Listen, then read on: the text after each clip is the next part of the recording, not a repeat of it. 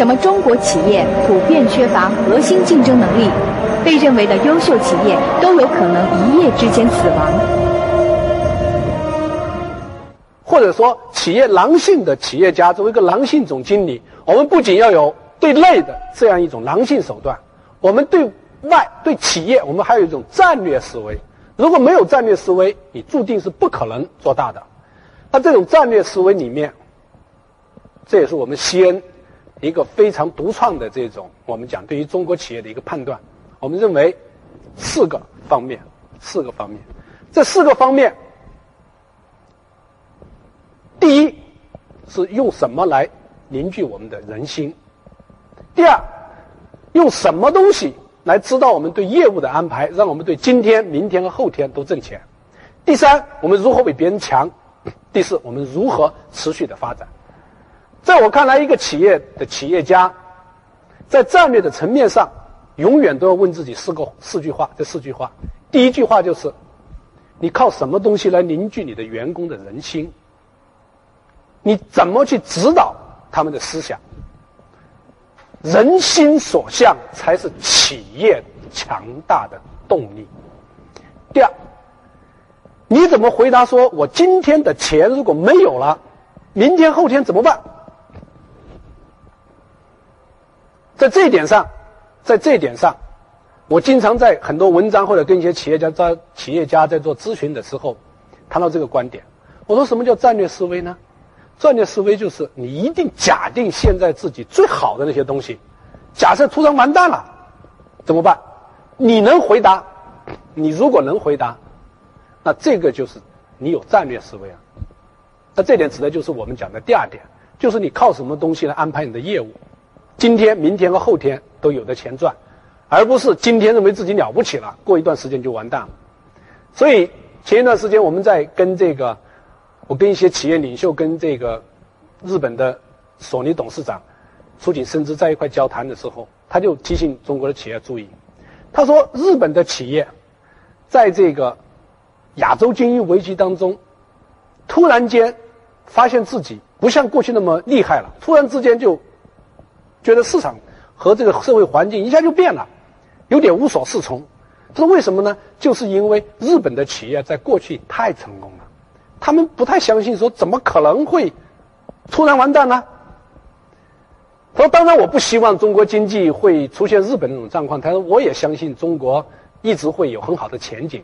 但他说，作为中国企业来讲，我们不太可能，我们不太可能假定自己永远一帆风顺，我们还是要。”提醒自己，万一万一环境发生变化，万一自己最繁荣的那块业务出问题了，我们怎么办？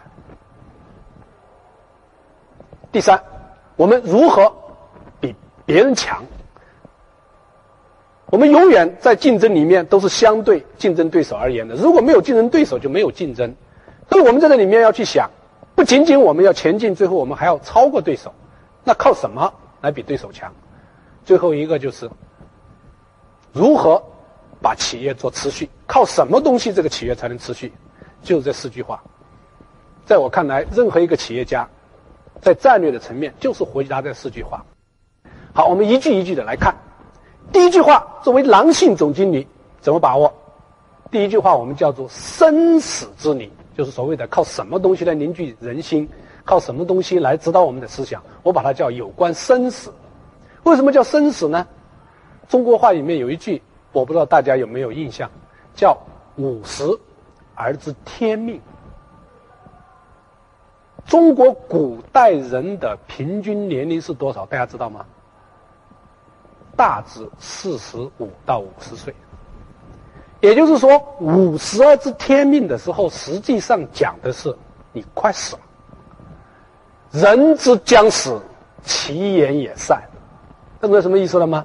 就人死的时候，就终于知道决定人的最重要的东西是什么，那就是我们讲最内在的规律。一切的权利、荣华富贵、富贵都化为尘土。人之将死，其言也善。所以在人之将死的时候，对这个世界所做的判断，在我看来，那就是真理。死了的时候说的话都不是真理。什么时候是真理啊？那反过来我们讲，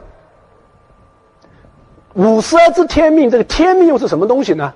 在我看来，天命就是人心，对不对？天命就是人心，人心之所向，就是所谓的天命。所以中国话讲的五十而知天命，那在我们企业里面讲的是什么呢？讲的是你的远景。你企业未来要成为一家什么样的公司？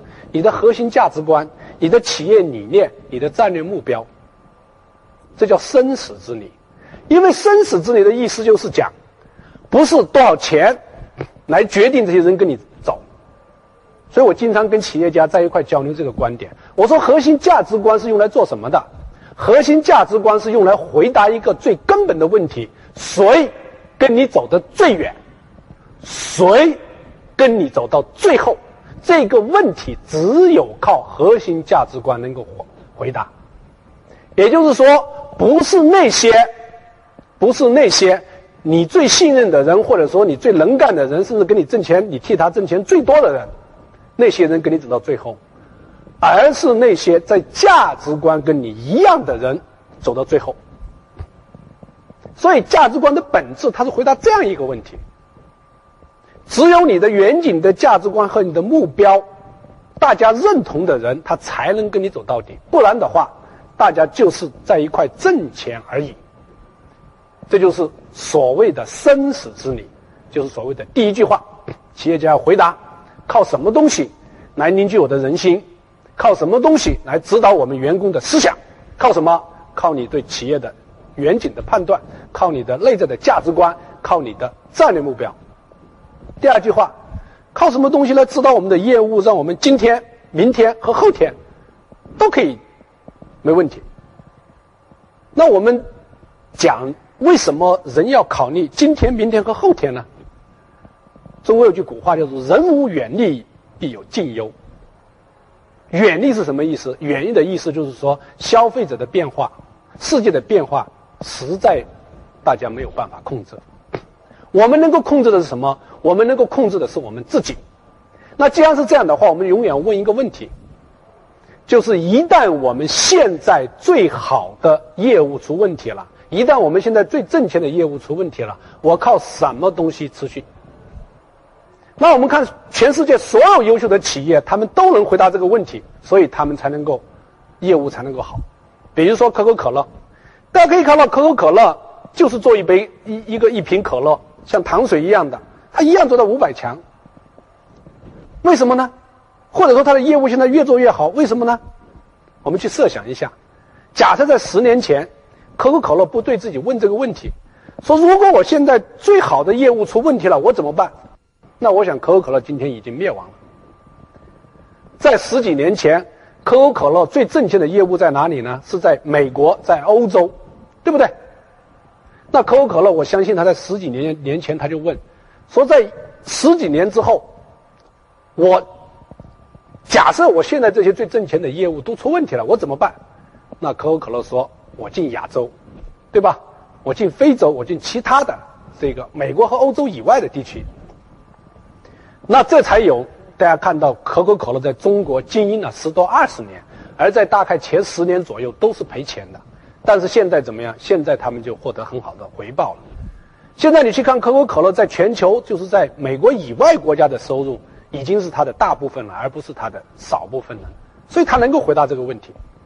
同样，我们会发现微软这样的企业，它也必须回答这个问题：说当一旦我们这个操作平台像 Windows、Office 这些完全可能没有的时候，微软怎么生存？我相信微软一定在回答这个问题。他如果不回答这个问题，它的未来是非常恐怖的，这也是我想，其实相当一批人对微软的未来提出疑问的原因。你们是在努力回答，可是你真能回答这个问题吗？微软这样强大的公司尚且如此，何况我们呢？所以这个时候，我特别想提醒，像蒙牛啊，像这个目前很多这种发展势头非常好的公司，要假定，要假定，好吧？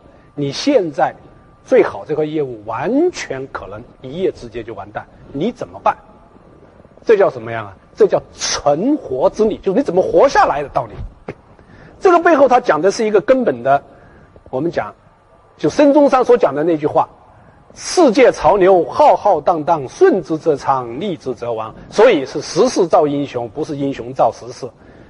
当你今天能够能够繁荣昌盛的时候，是因为今天的时势造就了你。今天的时势造就了你，就可能因为明天时势的改变把你毁掉。所以你永远要站在时代的前头。有一句话叫做“与时俱进”，讲得好。第三句话，靠什么东西比别人强？就凭什么比别人强？靠什么获得比较的竞争优势？就比别人比起来，我有优势。那这个回答就是知彼知己。我们在良性原则里面，其中讲到一点，就是说，狼之所以能够打败对手，不是因为它很强大，而是他每次发起攻击之前，他都会特别认真的研究他的对手。所以，狼一生中的攻击很少失误，是因为它会跟着它的猎物走上几十里，都是尝试。狼的这种精神，就是我们战胜对手的出发点。我们之所以能够战胜对手，不是因为我们比对方强大，而是因为我们比别人更用心。这个才是我们讲的比别人强大的根本。那么从这点来讲，你就要明确两点：怎么叫比对方更用心呢？知彼知己，彼是谁？大家去讲了，那就我的竞争对手嘛？不对，我们在讲狼性。的六个指导方针里面，狼性总经理的六个指导方针里面讲了一点，叫什么？敬畏客户。这个地方的“彼”是客户，你要知道客户，你才能够战胜对手。如果你不知道我们讲的这种客户，你是没有办法知道战胜对手的。这就是所谓的价值战略。价值战略就是你要回答你的客户，凭什么从你的产品里面获得价值？他们凭什么从竞争对手那地方获得的价值？这两个价值比较起来，哪个价值代表了消费者最想要的价值？这就是价值战略回答的问题。这样之后才能够接下来才有竞争的战略，才能有我们说从地域上、从客户上、从这个产品上这样一种三维的坐标上如何比对手更强大。这是第三句话。第四句话，靠什么来获得持续的竞争优势？结论：核心竞争能力。刚才我们已经讲了，什么叫核心竞争能力呢？两个特点：第一个，客户创造价值；第二，这个是一种集体的学习能力。那么这种能力，这种能力是企业持续的根本。接下来我们问一个问题：为什么中国的大部分的公司缺乏核心竞争能力？为什么呢？我们去看核心能力的这个产生是什么样产生的？所有的核心能力产生都有两个标志，第一个是由企业家的预见力，就如果企业家不肯定这个东西，那这个企业它没办法形成聚焦，就聚焦是企业家来做到的。第二，聚焦之后，在业务层面要让业务一线的员工通通都有这个能力，就企业的核心竞争能力，它是从那个塑造上，它的程序是这样的：首先，企业家发现客户价值。然后企业家让企业的能力聚焦在这个客户价值，然后让员工围绕这个客户价值形成组织能力，这就是核心竞争能力。比如海尔，没有张瑞敏说聚焦服务，那怎么可能有服务体系？那不可能的。但是只有张瑞敏的聚焦服务，他如果不能在一线形成一个强大的一线的这样一个服务体系，那他也不可能有核心竞争能力。所以这两点，这两点加在一起，才有企业的核心竞争能力。那为什么大部分中国的企业没有核心竞争能力呢？按照我的说法，就是企业家太强大了，导致员工没有执行能力。也就是说，企业家发现我看到了一个这个客户价值的时候，我要去打造，打造了半天，发现太累了，要靠这么多员工这样去做，太累了。与其这样，我还不如去。搞定一些政府关系，或者搞定什么东西，然后更不需要多优秀的员工，照样把钱挣到。所以你看到中国大部分的企业家是这种出名的狐狸型的，所以他就不可能有真正的核心竞争能力。只有少数的，像联想啊、像海尔、像万科这样的企业，他们锁定一个目标，然后可以做到十年、二十年，他才有核心能力。因为在这个角度上来讲，我们讲伟大的企业，伟大的企业，它一定是一个专注的企业，一定是围绕一点做到底的这样的企业。那松下幸之助曾经讲过一句话，这句话说：“当我的员工是一百名的时候，我要站在员工的最前面，指挥这些员工的工作；当员工是一千人的时候，我要站在他们中间，跟他们一起前进；当我的员工超过一万人以后，我只需要站在员工的背后，心存感激即可。”这话什么意思啊？这话的意思就是说，当你的人员很多了以后。你如何使得企业强大？你必须聚焦到客户价值以后，让这些一线的员工自己认识到这个价值，组成一个企业强大的核心的这样一个合力。当有了这样一个合力之后，企业就拥有了不依赖于领导人的这样一种核心能力。那这个时候你怎么办啊？你就心存感激即可。所以这就是我们讲的。四大战略，四大战略的这样一个出发点，或者叫战略定位。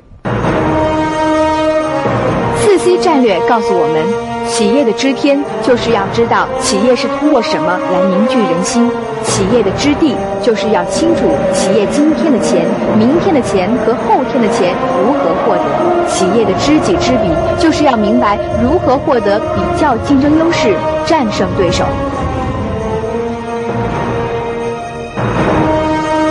业的不战而屈人之兵，就是要让企业知道怎样获得企业的持续发展能力，真正做到不战而衰减对手的竞争能力。这就是狼性总经理的战略底线。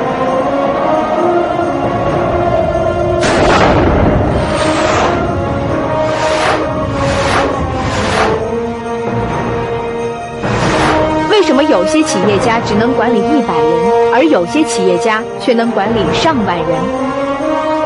企业家的时间究竟该如何安排？接下来我们讲总经理如何给自己安排工作，就是你日常工作里面的时间怎么安排？我经常跟很多企业家在一起讨论这个问题。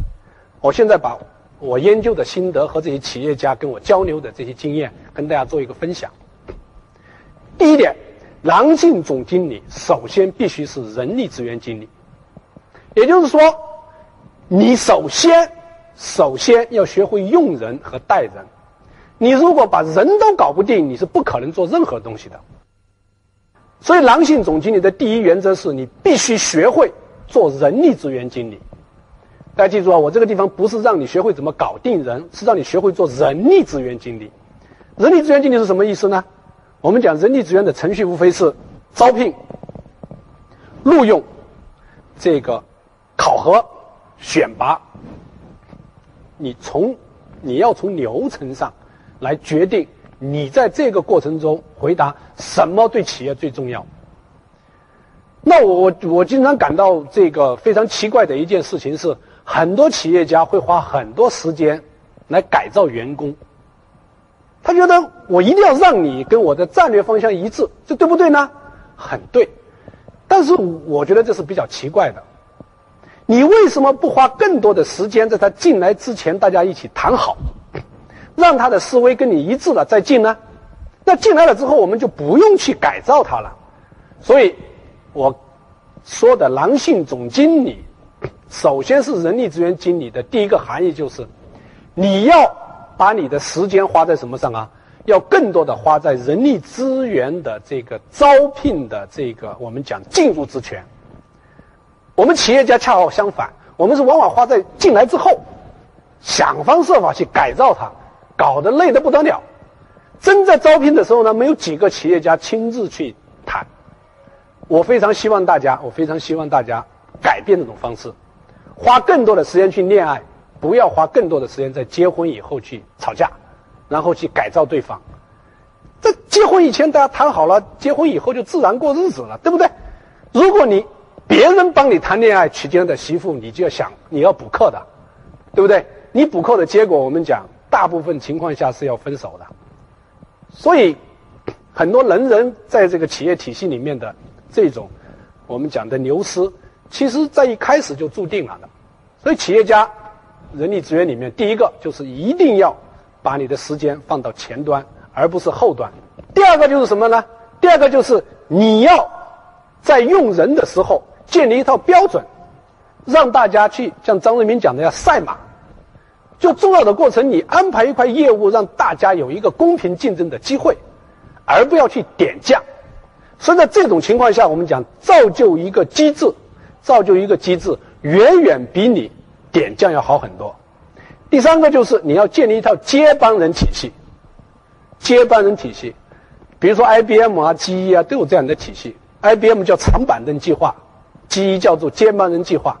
什么意思呢？就是说 每一个业务经理，他要想上提拔他往上，他必须把他的接班人找到。如果他没有接班人，你就不能提拔他。这样就使得整个企业的人力资源体系是一种什么样的体系呢？是一种连续的体系。也就使得这个老总不至于被这个企业里面的能人搞死。这是我们讲的第一点，老总必须是人力资源经理。第二，老总必须花三分之一的时间在市场上，必须花三分之一的时间在市场上。也就是说，你一定要给企业定方向。要注意啊，之所以其实你想一想，企业这个管理是个什么？内容嘛，企业的管理无非是说我们大家一起，这个往一个方向走，把钱挣到，而且持续的挣到，这就是做企业。那你发现企业管理为什么难呢？就是在沟通上出问题。我们刚才已经讲了，人力资源上的这个问题是大家的价值观想的不一样，大家的这个做事方式不一样，所以这个时候你如果事先没搞清楚放进来，那你就要改造它嘛。这个改造是很累的。所以我才建议说，我们的男性总经理的第一个内容是把三分之一的时间花在人力资源上。首先在选拔上要多谈恋爱，晚点结婚，是吧？恋爱时间长一点，别着急，一看了觉得一一见钟情就马上搞进来。那我说世界上的早就证明了，凡是一见钟情的婚姻，百分之九十是要离婚告终，对吧？既然是这样的话，多谈点恋爱，好吧？然后再进来。然后在过程当中采取赛马，采取接班的制度计划。这是你把这些过程搞完了之后，你发现在企业里面有多少矛盾可谈的呢？这是我们讲的人的矛盾。第二个就是事的矛盾。就即便我们人的想法一样，可是做事的这个在具体在做的时候还是有不一样。我想往东走，你想往西走。作为老总，你不能说你强令让他们往这边走。这个是。我们讲不是一种科学的做法，科学的做法是什么呢？你来告诉他们凭什么往那边走？我们接下来又问了：你凭什么让他们往那边走吗？难道凭你是总经理？真理掌握在总经理手里吗？没有，从来没这说法。说真理掌握在总经理手里，真理掌握在谁的手里？真理掌握在客户手里嘛？对不对？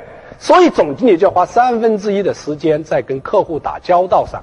打交道的目的不是让你去跟客户那挣钱，而是你要告诉你的团队，告诉你的公司，客户想要什么。所以我们看到世界上现在最优秀的公司，他们的老总往往都要花很多时间跟客户在一起。比如说戴尔，戴尔的老总每年都要花时间去拜访他的大的经销商，拜访他的终端客户。沃尔玛就更不用讲了，对不对？沃尔玛的老总从来就讲，我的办公室就在超市里。所以这就是我们讲的三分之一的时间要花在定客户上，客户上定什么？定方向。所以你不一定参加市场的营销计划，但是你一定要给营销计划定基调。如果这个基调你都搞不懂的话，后面的管理极其的混乱。最后我们讲，老总要做第一推动。什么叫第一推动呢？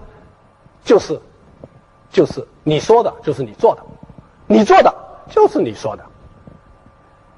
没有什么比你的行为和时间更能够告诉你的团队这个公司的重点在哪里，这个公司的做事方式是什么样的。所有的制度最大的破坏者一定是他的制造者，也就是他的老总。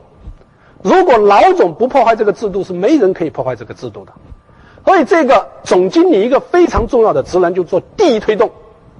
我们都知道，牛顿研究这个地球运转之后。研究去研究来，发现确实这个宇宙啊运行的特别完美，但是他就问一个问题了，说那这些完美从哪儿来的？搞半天没搞懂，就是说啊，上帝之手，靠上帝的第一推动，没有上帝之手，这个体系建立不起来。我们借用这个手法来回答企业的，我们讲运行，你想要企业以后的运行像地球一样的规律，那么你需要伸出上帝之手。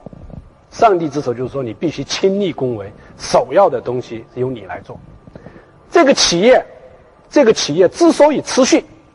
是因为你留给了一个企业可以持续的东西，你留给一个企业可以持续的东西，绝对不是资产，资产永远都不可以持续，也绝对不是财富，甚至不是人才，这些都会过眼烟云。只有一样是永远不会变的，是永远可以持续的，那就是企业的文化，那就是他做事的方式，那就是他根本的原则，这些才是一个企业可以世世代代。流传下去的。总经理的时间到底花在什么地方？江博士告诉我们：第一，总经理首先是人力资源经理，最重要的一点是把好招聘关，因为只有具备共同信念的人，才会与你走到最后。第二，总经理要花三分之一时间在客户上，最重要的目的是了解你的客户，为公司的发展定方向。因为客户的需求趋势就是公司的发展方向，请记住，真理永远掌握在客户手上。第三，总经理倡导什么，企业的方向就是什么；总经理信奉什么，企业的信念就是什么。总经理最重要的是，在公司层面致力于建立一种有原则的文化，这是公司持续发展的根本。